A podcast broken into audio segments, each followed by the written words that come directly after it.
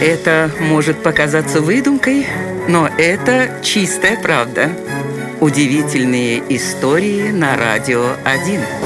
Весной 1942 года на Волховский фронт прибыл новый солдат-доброволец. Едва увидев его, командир подразделения ахнул, ведь новобранцем оказался 87-летний старик. Звали его Николай Морозов, и это был человек удивительной судьбы. В свое время он отсидел 25 лет за участие в покушении на императора Александра II, выучил в тюрьме 11 иностранных языков, прочел сотни научных книг, заразился туберкулезом и вылечился от него благодаря собственной программе по гимнастике. Выйдя из тюрьмы, он стал довольно известным ученым, а в 1939 году, несмотря на почетный возраст и слабое зрение, окончил снайперские курсы. Согласно распространенной версии, прибыв на фронт, Николай Морозов показал замечательные результаты. Занимая выгодные позиции, он выстрелами из снайперской винтовки уничтожал немецких солдат одного за другим.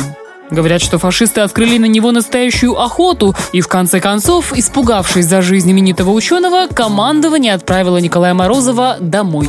Правда это или нет, исследователи спорят до сих пор, но согласитесь, это удивительная история.